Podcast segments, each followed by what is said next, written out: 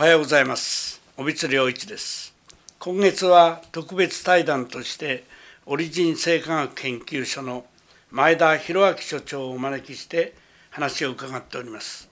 前田さん今週もよろしくお願いします。よろしくお願いいたします。で今日はあの要するに、えー、栄養障害のことですね。私たちの世界でがん患者さんの場合は、えー、いろいろな臓器のがんによっては食べられなくなる。食べる量が減るってことが栄養障害まず一つ大きな原因ですしいわゆる悪液質過壁子っていう言葉で呼んでますけどこれ何ていうか分かんない。その単眼状態になるとですねどうしても元気がなくなって衰弱して類想って言葉もありますけど青白い顔になってむくみが出てっていうような状態が共通して現れてくんですね。そういうところをなんとか補っていくそれから私が最近読んだ論文でですねいわゆる健康長寿っていうか元気で長寿になる人の特徴はやっぱり栄養状態がいい人だっていうんですよね。で例えば血中のアルブミンが高い方に入ってるで普通がんの患者さんっていうとその食事療法で玄米菜食に代表されるようにタンパク質や脂肪を取らないようにしてで玄米菜食でいく。だからこういう人たちは、まあ、ずっとこのフォローしてまして血液検査を定期的にやりますね。そうすると例えば血中の総タンパクなんかみんな低いんですよね。で患者さん自身がそれを嘆いてるんですけどでもあんたこれ病気を治すために玄米菜食やってんだからしょうがないよって。その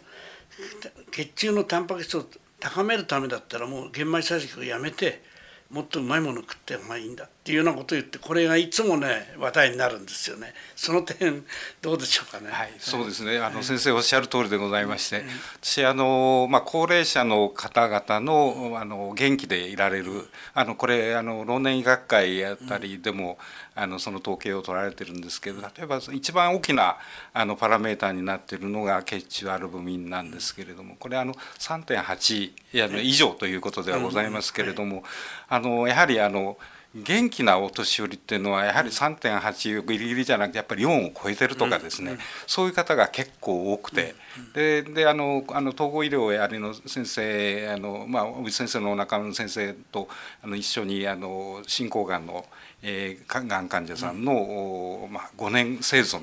えー、など追いかけてはおるんですけれどもやはり免疫力が高いあの患者さんっていうのはですね、まあ、たまたまかもしれないんですけれども血清アルブミンがほとんど4を超えてる方なんですね。でその方々は5年生存のあの確実に5年生存の中に入っていってるんですけれどもやはりだんだんだんだんそのアルブミンがあの 3, あの3を切ってくれとかですね、うん、3型になってくるとやはりこうバタバタとポツポツとこうなくなっていかれるというようなことがあってやはり血中のアルブミンに代表される、まあ、栄養状態といいましょうかね、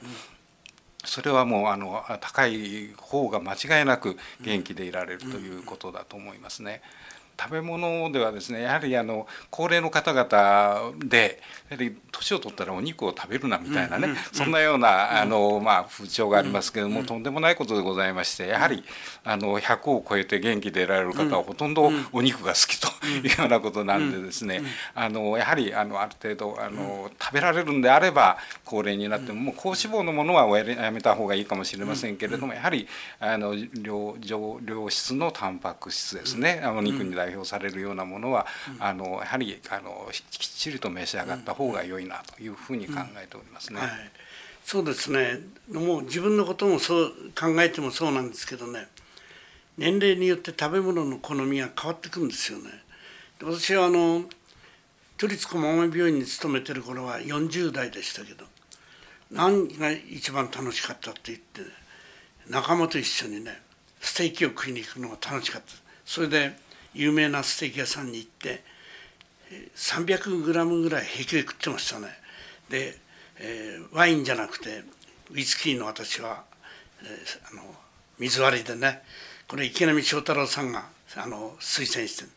ステーキにはワインではないウイスキーの水割りだ。それでも私はそれやってたんですけどところが最近はねステーキが選べても選ばなくなりました。やっぱり湯豆腐とかね刺身の類の方がなんとなく良くなる。だからそういう意味ではあの一般的な傾向はだんだん肉類から離れていくんでしょうけどでも年取って長生きしてる方でね、えー、京都にお住まいの藤沢さんつったかの哲学者が毎朝ステーキ食うって言うんですよね。もうその引退してから。でそういう人もで長生きしてますね。いるからこれ一概に言えないんでやっぱり自然の成り行きも大事だけど今前田さんおっしゃったように年取ったからって枯れてしまってもねいけないんだろうと思うんですよね。です。でさらにですね、あの加えましてそのあの良質なタンパク質を取ってアミノ酸、うん、あの、元を供給するのが大事なんですが、うん、さらにやはりそれを合成するにはですね、うん、アスパラギン酸っていうアミノ酸が必須なんですね。あの肝臓で。それはまあどちらかというと一番多いのは大豆なんですけれども、だから大豆も一緒に召し上がってねまあ、お豆腐もよろしいかと思うんですけれども、えお肉と大豆というのがですね非常にいい組み合わせでございますのでそのあたりは意識してあのがん患者さんも、あの高齢の方々も召し上がることがですね,、元気でいられることにつながるかなというふうに思っております。そんなに詳しくなくてもいいからあのこういう知識をね持っててであとは自分の好みからあんまり逸脱しないでやっていくことはできると思うんでこれはあの大事なことだろうと思うんですよね。今日はこの辺りで、えー、終わりにしたいと思います。えー、ではまた来週もまたお話を伺いますのでよろしくお願いします。どうもありがとうございました。